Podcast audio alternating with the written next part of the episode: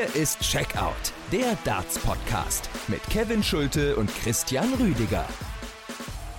Unter Druck ist er einfach gut. Das hat er mit uns im Vorfeld der WM nochmal besprochen und das hat er in seinem ersten Spiel nun bewiesen. Florian Hempel gewinnt das erste Spiel eines Deutschen bei der Darts WM 2024. Wir sprechen drüber hier bei Checkout der Darts Podcast, powered by Sport1. Hallo und herzlich willkommen zum täglichen WM Podcast. Mein Name ist Kevin Schulte und ich grüße wie immer Christian Rüdiger. Hi. Grüß dich, Kevin. Hallo. Ja, ich würde sagen, langweilig angefangen der Tag, spannend dann zwischendurch das Campbell-Illigan-Match, spannender Auftakt dann in der Abendsession von und mit äh, Florian Hempel. Sherrock natürlich interessant, die Partie gegen Jermaine Fatimena. Luke Humphreys, der Top-Favorit, nicht überzeugend aufgetreten, aber siegreich. Das wären so jetzt so die, die Kernpunkte des Tages. Wie fällt dein Gesamtfazit aus, bevor wir in die einzelnen Partien gehen? Ja, man hat ein bisschen was gesehen, sehr facettenreich. Klar, wie du schon sagst, der Nachmittag ist sehr einseitig gestartet. Dann hat man auch, wie ich finde, dieses tolle Match gehabt, wo Lawrence Illigan fast noch dieses Comeback tatsächlich zu Ende bringen kann gegen Matt Campbell, Joe Cullen, wo man dann auch erstmal, ja, gucken wollte, wie kommt der rein ins Turnier, wie präsentiert er sich auch nach diesem schwierigen Jahr. Und dann die Abendsession, die war namenstechnisch klar, auch wegen Florian Hempel erstmal aus deutscher Sicht interessant. Fallon Sherrock aufgrund ihrer Vorgeschichte auf dieser Bühne immer ein Name, wo man noch mal ein bisschen größeres Augenmerk drauf hat. Und dann natürlich äh, Luke Humphreys, wo man auch gucken wollte, was macht der Überspieler der vergangenen Wochen jetzt in seinem Auftaktmatch. Also da war schon einiges geboten gehen wir in die Nachmittagssession zunächst rein. Das können wir, denke ich, relativ schnell abhandeln. Gerade die ersten zwei Partien fangen wir an mit Ricky Evans gegen Simon Adams. 3 zu 0 am Ende, kein überraschendes Ergebnis. Ricky Evans hatte nur im ersten Satz ein paar Probleme. Da gab es insgesamt vier Breaks. Dann bekommt aber Evans seinen Anwurf im Decider durch und damit war die Partie im Prinzip schon entschieden. Satz 2 dann 100er Average von Rapid Ricky Evans, stark gespielt dort und in Satz 3 dann auch keine Probleme mehr bekommen. Sätze 2 und 3 jeweils zu 0 für sich entschieden. Das war eine ganz klare Geschichte und in Erinnerung wird nicht die Partie bleiben, sondern der mal wieder sehr exzentrisch auftretende Rapid Ricky Evans die Vorweihnachtszeit, das passt äh, ganz gut zur Persönlichkeit von Ricky Evans, auch zu der Art und Weise, wie er dann auf die Bühne kommt, auch mit dem Song, den er sich dann aussucht. Und spielerisch war er einfach der deutlich bessere Spieler. Und ja, Simon Adams mit 56 Jahren sein Debüt zu geben im Alexandra Palace, also das ist nochmal eine ganz andere Wucht, die da auf ihn einschlägt. Man weiß das auch durch den Qualifier, dass er deutlich besser spielen kann, aber äh, das ist nochmal wirklich was, was komplett anderes, wenn du da immer deine Turniere auch spielst in deinem Land, in deiner Region und dann kommst du da auf diese Riesenbühne. Du kennst das nicht. Ricky Evans weiß, wie sich das anfühlt, auf so einer Bühne zu spielen, wie man sich da bewegt und ja, deswegen Simon Adams, der kann auch besser spielen, nur ähm, da war einfach nichts zu bestellen an diesem Nachmittag für ihn und Ricky Evans mit seiner ganzen Erfahrung cool abgezockt, dann nach diesem etwas schwierigen ersten Satz gemacht. Ricky Evans, das müssen wir auch festhalten, hat nicht nur einen unfassbar fantastischen Walk-On, den Santa Walk-On, sondern auch ein sehr, sehr schön designtes Darts-Trikot in diesem Jahr. Was für ein Typ, er hat das wieder sowas von gefühlt auf der Bühne dort. Das äh, passt wirklich äh, perfekt zueinander. Simon Adams allerdings hat mir auch gefallen, also spielerisch war das nicht viel, 95er, 75er Schnitt, das ist äh, nichts, womit er irgendwas reißen kann. Aber interessant und lustig fand ich dort, dass er beim Walk-On von John McDonald als südafrikanischer Sieger des südafrikanischen Qualiturniers auf die Bühne geholt wurde. Ich weiß nicht, ob dir es aufgefallen ist, aber jahrelang war es der Devin Peterson Qualifier. Man muss aber sagen, es stand im Viertelfinale dieses Turniers, meine ich, auch ein Spieler aus Simbabwe. Also es ist kein südafrikanischer, es ist ein afrikanisches Qualifikationsturnier. Ja, sagen wir mal so, wir kommen ja auch gleich noch auf Norman Madu zu sprechen. Also geografietechnisch war das Ganze schon sehr exotisch auch. Also Guyana liegt wohl auf einer Insel oder liegt, oder liegt wahrscheinlich auch irgendwo in Afrika. Beides nicht richtig. Also äh, John McDonald dann auch mit dieser Ankündigung, da war zumindest, äh, was den Geografieanteil anbelangt, noch ein bisschen Nachholbedarf, zumindest in der Nachmittagssession. Machen wir weiter mit Norman Madu. Gegen Jim Williams hat der Mann aus Guyana gespielt. Guyana, Merke, Nachbarland von Venezuela im Norden von Südamerika, allerdings eben keine Insel. Es ist kein Karibikstaat.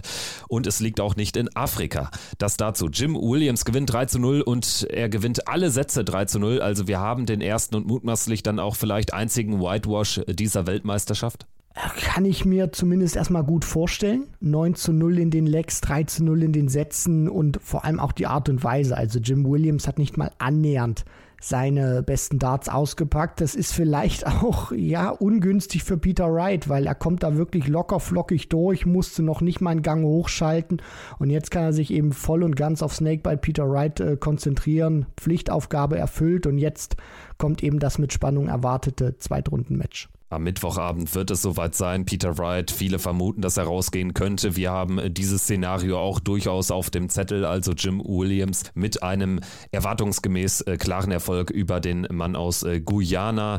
Da ist mir noch aufgefallen, äh, Norman Madu mit der Walk-on-Musik von Josh Payne auf die Bühne gekommen. Also das Thema Walk-on, es zieht sich bis dato so ein bisschen durch die Besprechung hier. Ja, auf jeden Fall. Also das ist auch immer etwas gewesen, was ja nicht unbedingt Eigentum der Spieler ist. Also auch damals damals noch zu BDO-Zeiten hat Glenn Durant gerne mal die Walk-on-Musik von Adrian Lewis benutzt. Dann kommen wir auch gleich noch auf Dylan Slevin äh, zu sprechen, der ja die Walk-on-Musik äh, genommen hat, die damals auch immer der Warrior Wes Newton hatte, von dem heute überhaupt nichts mehr zu hören ist. Das ist immer schön und das weckt auch immer so ein paar Erinnerungen an alte Zeiten. Wir äh, wecken jetzt auch ein paar Erinnerungen an die letzten Weltmeisterschaften, denn da war ein Mann von den Philippinen immer eine Erscheinung und er hat es auch diesmal unter Beweis gestellt. Die Rede ist natürlich von Lawrence Illigan. Er war allerdings nicht siegreich gegen Matt Campbell, verliert der Mann von den Philippinen mit 3 zu 2. Campbell setzt sich dann als äh, leichter Favorit ins Spiel gegangen, am Ende doch noch durch, nachdem es zwischenzeitlich echt ein bisschen kurios wurde. Wir gehen mal durch diese Partie hindurch. Satz 1 und Satz 2 gehen souverän an den den Kanadier, der wirklich gut in die Partie kommt.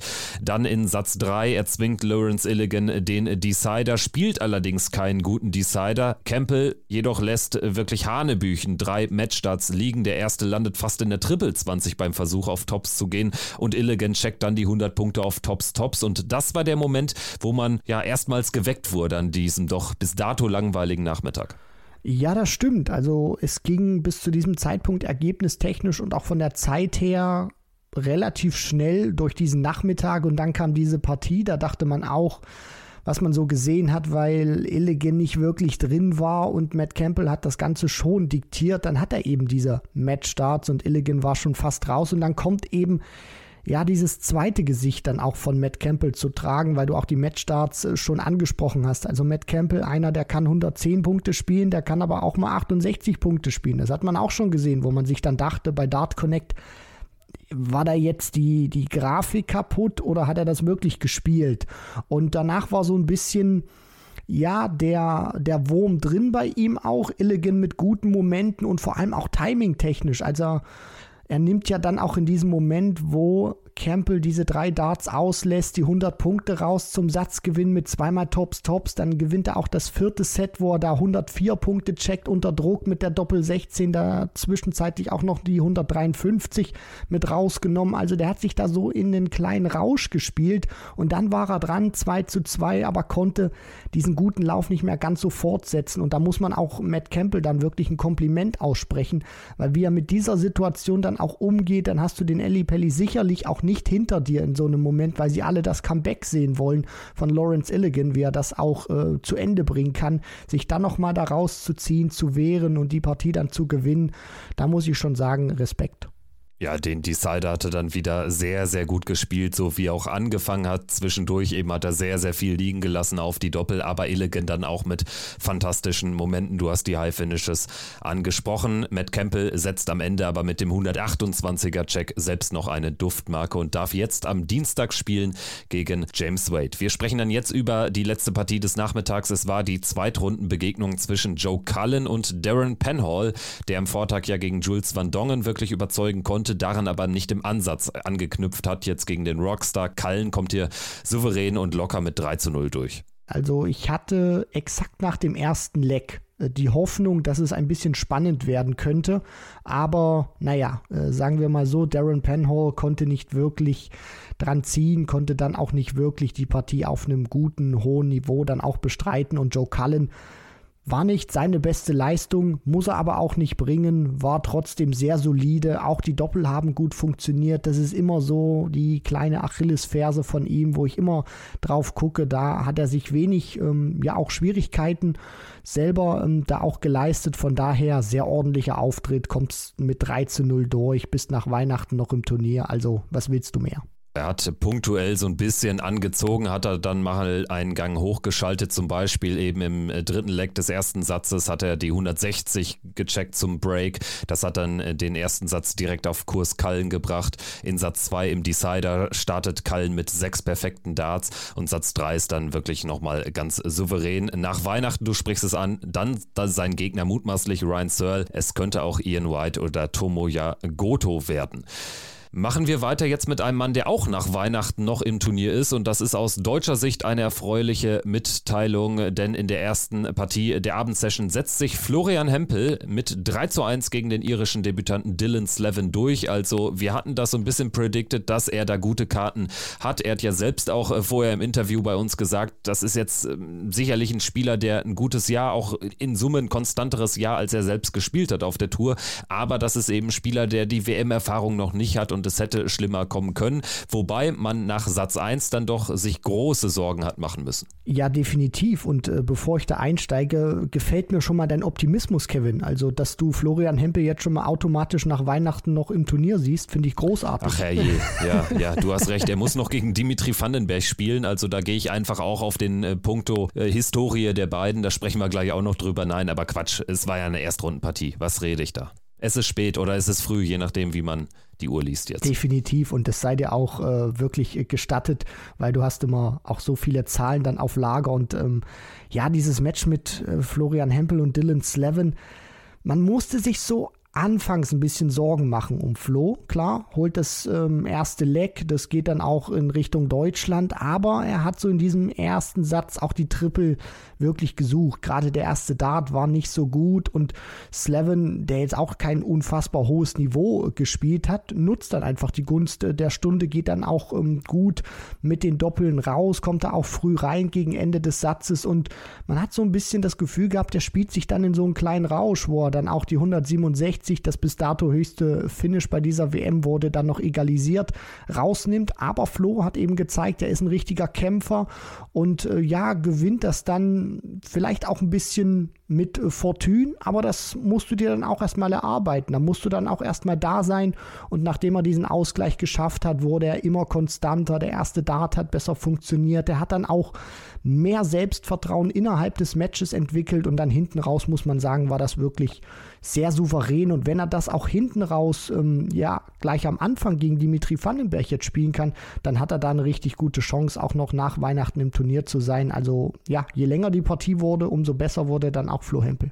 Und unter Druck ist Florian Hempel einfach ein Topspieler, muss man so klar sagen. Wenn er aber startet in ein Spiel, ist das häufig eben nicht konkurrenzfähig. Das ist so ein bisschen wie seine Saison verläuft. Er fängt sehr schlecht an und wird dann hinten raus immer, immer besser. Das einzig Gute an diesem verbaselten ersten Satz, wo vor allen Dingen ja dieses dritte Leck ihm äh, wehgetan haben wird, wo er sieben Darts auf Doppel liegen lässt, das ist ja dann einfach der Fakt, dass es noch früh genug war, um es noch zu korrigieren. Dylan Slevin sind hinten raus dann wirklich die Körner ausgegangen und vor allen Dingen hat Dylan Slevin eben entscheidendere Momente liegen gelassen, zum Beispiel eben die, die insgesamt vier Satzstarts im äh, Decider von Satz Nummer zwei, also Florian Hempel, der nachdem Slevin den ersten Dart auf Tops liegen lässt, dann bei 125 Resten Bull Bull trifft, das was man nicht treffen will, also er hat dazu genau gespielt, wird eben dann doch nicht bestraft, weil Dylan Slevin drei weitere klare Darts auslässt und Hempel dann checken kann, also das war ein ganz entscheidender entscheidender Moment, aber auch in Satz 3 im Decider, der 85er Check über 19, Triple 16, Doppel 9, ein unfassbar wichtiger Moment, da kam ja die Kamera kaum hinterher. Man hat es auch an der Emotion gesehen, was es ihm bedeutet hat. Gerade wo er dann diesen einen, den er noch in der Hand hat, auf die Doppel 9 verwandeln kann. Und letztendlich spricht das dann auch für Flo Hempel, spricht auch gegen Dylan Slevin und äh, spricht dann vor allem auch dafür, dass äh, Flo dann ein bisschen mehr richtig gemacht hat. Gerade in diesen wichtigen Momenten, wo Slevin dann mir zu häufig auch zu weit weg war von den Doppeln. Also gerade dann Tops hat in wichtigen Momenten aus meiner Sicht gerade im mittleren und dann hinten raus im Match nicht mehr wirklich funktioniert. Und ähm, ja, Flo hat das wirklich gut gespielt, auch konstant gespielt, selbst wenn es dann nochmal so einen kleinen Rückschlag gab, wo er ja, das hätte besser ausnutzen können, war er im Leck danach sofort wieder da, kam dann gut ins Scoring rein und das war dann auch äh, die Basis, um sich dann ja die Möglichkeiten auf Doppel rauszuholen. Nicht nur einen Dart, sondern auch mal zwei oder drei. Und äh, ja, Dylan Slevin kam dann nicht mehr so richtig hinterher, hatte nicht mehr die richtige Konstanz. Da war Florian Hempel doch schon der bessere Spieler gewesen die zwei Decider waren dann letztendlich auch zu viel für Dylan Slevin, dessen Widerstand letztendlich im vierten Satz nicht mehr groß äh, genug war, um Hempel nochmal zu gefährden. Er holt diesen Satz souverän und äh, bleibt also nach einem 3 zu 1 Erfolg im Turnier. Er bleibt aber zunächst mal nicht in London. Er wird nach Köln reisen, um dann zum äh, Freitagabendspiel rechtzeitig natürlich gegen Dimitri Vandenberg wieder da zu sein in der Zweitrundenpartie. Das wird dann aus deutscher Sicht auch ein ganz besonderer Abend. Direkt danach wird Martin Schindler ins Turnier einsteigen gegen Jermaine Vatimena. Über Jermaine Vatimena sprechen wir gleich noch. Wir wollen Florian Hempel noch zu Wort kommen lassen. Er hat Sport 1 natürlich Rede und Antwort gestanden und hat natürlich auch über seinen ersten vermaledeiten Satz gesprochen und dann natürlich gleichzeitig aber auch über die hohe Bedeutung von Satz Nummer 2. Ich bin unfassbar glücklich. Nach dem ersten Satz habe ich auch gedacht, was wird das für ein Abend? Ich habe mich reingekämpft in die Partie. Ähm, ja, wichtige Momente auch mal überleben müssen. Habe dann aber auch wichtige Momente zugezogen. Gerade, glaube ich, die Doppel 9 im, im, dritten Satz war sehr entscheidend. Und äh, jetzt bin ich natürlich glücklich, dass ich weiterhin hier dabei sein darf. Und äh, ja, Tourcard Race wird auch interessant für einige Fans, da mal reinzuschauen. Das Tourcard Race wird sehr interessant, denn Florian Hempel ist im Live-Ranking die 64. Das kann am Ende schon reichen. Das auch gleich noch ein Thema, wenn wir über den heutigen Montagabend sprechen, denn da spielt ein großer Konkurrent von Flo. Zum Dimi-Spiel sagt Hempel folgendes ich sag mal so, also die Emotionen und die Erinnerungen kommen natürlich jetzt ein bisschen hoch. Es war im Vorfeld ja natürlich auch viel im Gespräch, aber mein Blick war natürlich aufs erste Spiel gerichtet. Jetzt darf ich aufs zweite Spiel schauen. Äh, wenn wir jetzt nur die WM betrachten, äh, dann glaube ich, äh, freue ich mich mehr aufs Spiel als Dimi. aber ähm, ich meine, in den zwei Jahren ist viel passiert und Dart ist ein sehr äh, Moment, ist eine Momentaufnahme. Es lebt vom, vom, von der Ist-Situation und nicht von dem, was vor zwei Jahren war. Und dementsprechend, ähm, Dimi ist ehemaliger Premier League-Teilnehmer, Matchplay-Champion und der Junge sich hier gut vorbereitet hat die letzten Wochen, dann wird das ein heißes Tänzchen. Da muss ich schon noch mal ein paar, paar, paar Darts draufpacken. Und ähm, ja, Erinnerungen sind schön, aber ich äh, schaue natürlich auf das, was kommen wird. Vandenberg wird sicherlich entscheiden, ob Hempel eine Chance hat. Wenn Vandenberg aber ein bisschen was anbietet, dann kann eben der ein oder andere Moment wieder zugunsten von Hempel laufen und dann ist es eben ein Spieler, der dann auch unter Druck äh, tatsächlich abliefert. Ja, das äh, ist auch eine treffende Einschätzung gewesen von äh, Florian Hempel, der ganz klar auch sagt, er muss da noch ein bisschen was draufpacken. Ich finde, er muss das vor allem auch konstanter machen. Also das, was er hinten rausgespielt hat vom Scoring, wenn er das auch gleich zu Beginn an den Tag legen kann, dann wird es auch schwierig für Dimitri Vandenberg. Der muss sofort auch diesen Druck spüren. Der darf nicht unbedingt so ein ja kuscheliges, gemütliches Gefühl entwickeln auf der Bühne, dass er hier spielen kann, dass er diktieren kann, sondern er muss direkt einfach Leck für Leck diesen Druck spüren von Florian Hempel und in welcher Form er sein wird, вперед, das ist Rätselraten, das hat auch Flo selber gesagt, da bringt es nichts mehr, irgendwie in den Rückspiegel zu schauen. Klar, das sind schöne Erinnerungen, aber Flo ist ein anderer Spieler als vor zwei Jahren, Dimitri Vandenberg auch. Und die Frage, die sich jetzt eben stellt, ist das positiv, ist das negativ, äh, für wen? Ähm, ja, ist das auch in der Hinsicht, sage ich mal, eine gute Voraussetzung oder dann eher nicht? Man muss einfach gucken, wie sich Dimitri Vandenberg präsentiert. Flo haben wir jetzt einmal gesehen, deswegen haben wir da schon so eine Art Indikator, in welche Richtung es bei ihm gehen könnte. Bis dahin fliegen aber auch noch viele weitere Pfeile, deswegen werden wir zu gegebener Stelle dann wieder auf Florian Hempel zu sprechen kommen. Wir sprechen jetzt über Partie Nummer 2 an diesem Abend des äh, dritten WM-Tags. Nils Sonnefeld gewinnt 3 zu 1 gegen Darren Webster. Das, ja, das erwartet zähe Spiel, kein hohes Niveau. Am Ende kommt Sonnefeld mit einem Average von unter 80 Punkten hier tatsächlich durch gegen den Demolition Man, der am Ende wohl gut und gerne das Board, die Bühne und den ganzen Ellipelli zerstören äh, hätte können. Also der war ziemlich gebrochen, auch zu Recht. Also er hatte etliche Chancen. Äh, sechs äh, Set-Darts dann alleine im Decider von Satz Nummer vier, um das Match nochmal hier in den Entscheidungssatz zu bringen. Am Ende ist es Matchstart Nummer neun zum Sieg für Nils Sonnefeld. Ja, also das gibt es auch nicht mehr so oft, dass du mit einem 79er Average tatsächlich noch bei der PDC World Darts Championship ein Match gewinnst. Aber es ist tatsächlich noch möglich. Nils Sonnefeld hat es geschafft. Darren Webster unfassbar viele Möglichkeiten ausgelassen, hat gezeigt, dass er ein ganz großes Kämpferherz hat, nachdem er 0-2 in den Sätzen zurücklag beißt sich dann nochmal zurück, hat aber auch schon in diesem zweiten Satz, den er verliert, Chancen ausgelassen. Also die Doppel waren sein großes Problem und dann hinten raus, äh, Sonnefeld wollte es gefühlt nicht haben, das Match. Webster wollte es gefühlt nicht in die, ja, äh, in den fünften Satz nochmal bringen.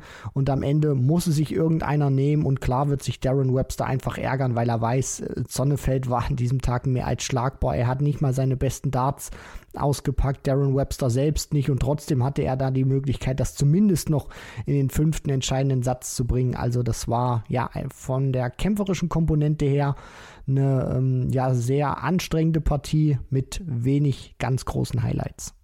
Am Mittwochnachmittag geht es dann weiter für Nils Sonnefeld gegen Ross Smith. Da braucht er eine unfassbare Leistungssteigerung. Ich sehe ihn da, stand jetzt eher chancenlos. Beide zusammen übrigens, Sonnefeld und Webster haben 48 Darts auf Doppel liegen gelassen. Auf die Doppel funktionierte es auch nicht bei Fallon Sherrock. Dann sprechen wir jetzt über die Partie der Queen of the Palace.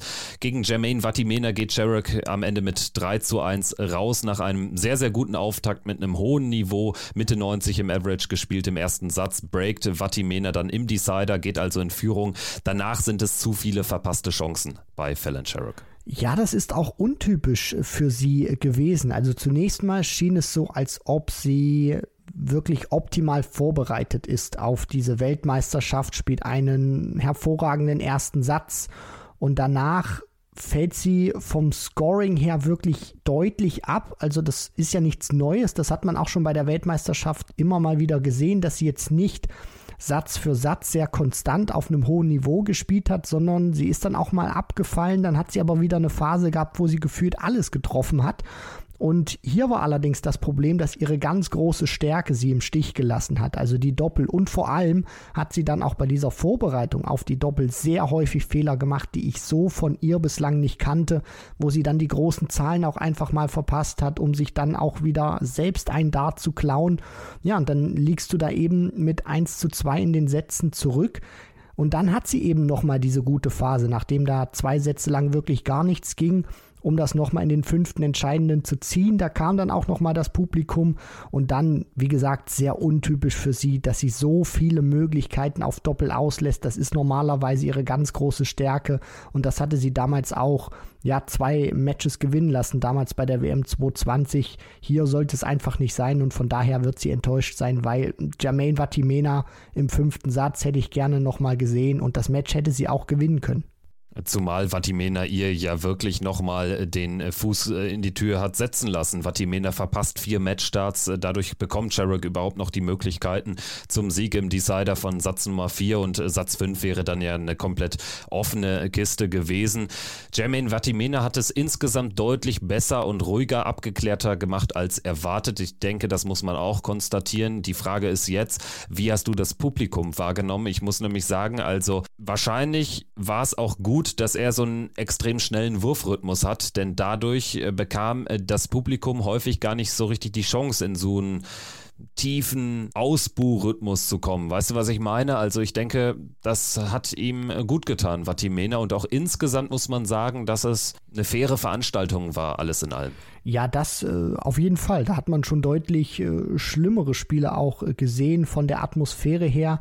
Was ihm sicherlich auch geholfen hat, ist, dass er nach diesem ersten Satz, den er verliert. Klar, da war das Publikum erstmal oben auf, aber danach hat ihm in die Karten gespielt, dass er nicht nur Satz 2 und 3 gewinnen konnte, sondern dass er ein gutes Niveau auch an den Tag gelegt hat und vor allem auch, dass äh, Fallon Sherrock äh, wirklich nicht mehr stattgefunden hat. Also es war jetzt nicht so, Vatimena gewinnt Satz 2 und 3 und Fallon Sherrock hält irgendwie gnadenlos gut dagegen, wo sie irgendwie 2, 3, 480er spielt, gute Momente rausnehmen kann, um das Publikum auch nochmal so ein bisschen anzustacheln, sondern da kam wirklich gar nichts und da war die Crowd dann auch ein bisschen tot gewesen gewesen.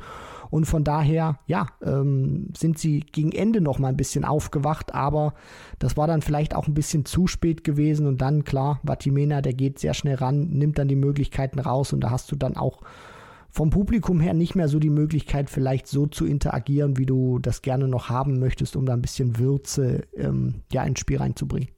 Jermaine Vatimena, wie eben bereits kurz erwähnt, am Freitag also der Auftaktgegner von Martin Schindler. Ich denke, Martin wird nicht ganz unzufrieden damit sein, dass eben das Publikum da neutral sein wird, beziehungsweise mehrheitlich auf seiner Seite, wenn wir uns anschauen, wie viele Deutsche auch in diesem Jahr wieder im Pelli dabei sind. Sprechen wir dann jetzt über den Top-Favoriten in diesem Jahr, denn der ist auch gestern ins Turnier eingestiegen im letzten Spiel des Abends. Luke Humphreys besiegt Lee Evans mit 3 zu 0. Also wie diese Partie 3 zu 0 für Luke Humphreys ausgehen kann, ist mir immer noch schleierhaft. Es muss irgendwie mit Lee Evans zu tun haben.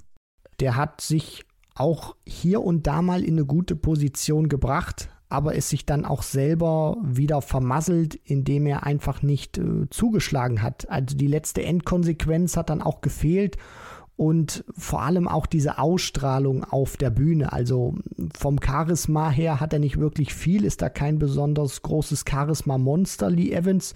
Nur er hat Luke Humphreys auch irgendwie nicht zu verstehen gegeben, dass er hier wirklich dran glaubt, dass er ihn bezwingen kann.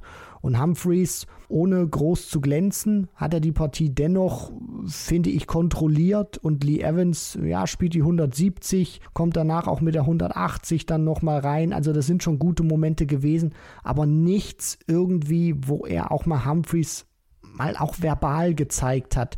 Ich glaube hier an mich, ich glaube an meine Chance, dass ich dich äh, ärgern kann, vielleicht sogar rausnehmen kann.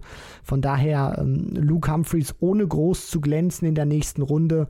Und ja, ich finde, das ist teilweise auch mal gar nicht äh, so verkehrt. Natürlich hätte man sich gerne das ganz große Feuerwerk erwartet, aber somit kann man sagen, erste schwierige Hürde gemeistert mit dem ganzen Druck, mit der ganzen Erwartungshaltung und er hat immer noch ein bisschen was im Köcher, um das jetzt in den kommenden Runden rauszulassen.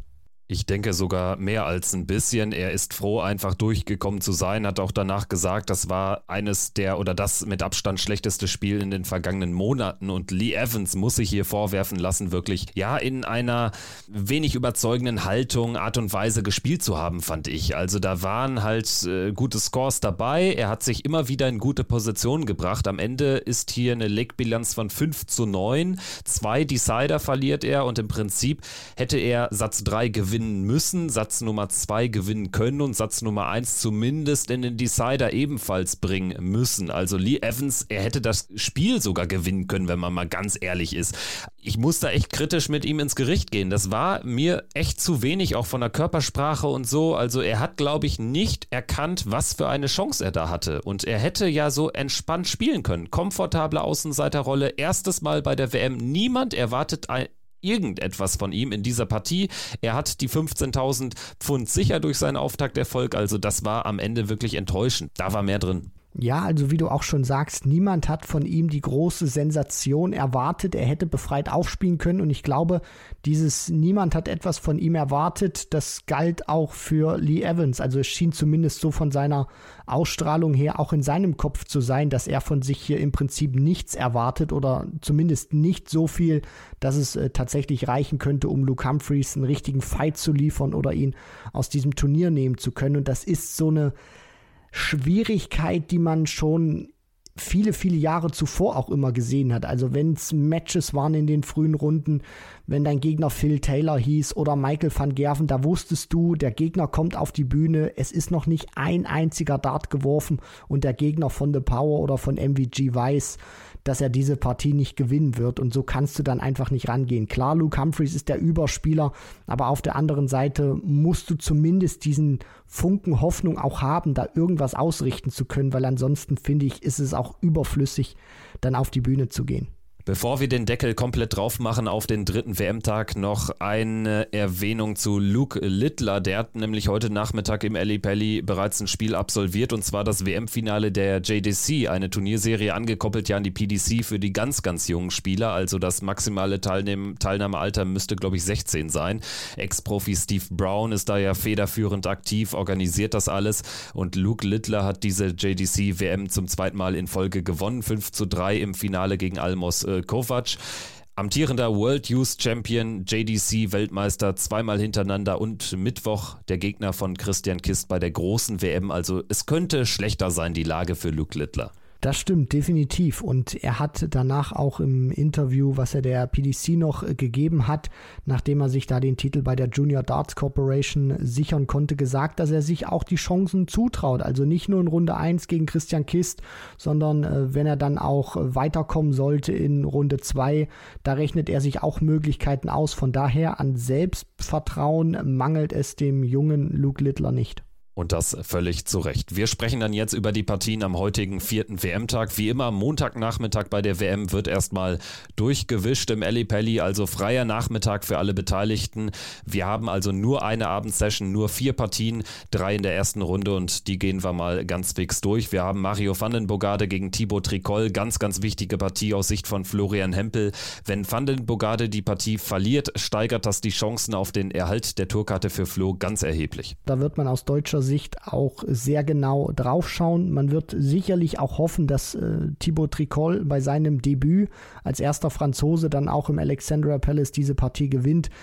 Am Ende muss ich dann aber auch sagen, und ich denke, da würdest du mir auch nicht widersprechen, soll sich der Bessere durchsetzen und ja, wenn Flo dann dadurch vielleicht auch die Torkarte verlieren sollte, weil er hat es ja mit Dimitri Vandenberg auch immer noch ein Stück weit selbst in der eigenen Hand. Von daher, der Bessere möge gewinnen diese Partie und am Ende müssen wir dann gucken, wie es mit der Torkarte weitergeht.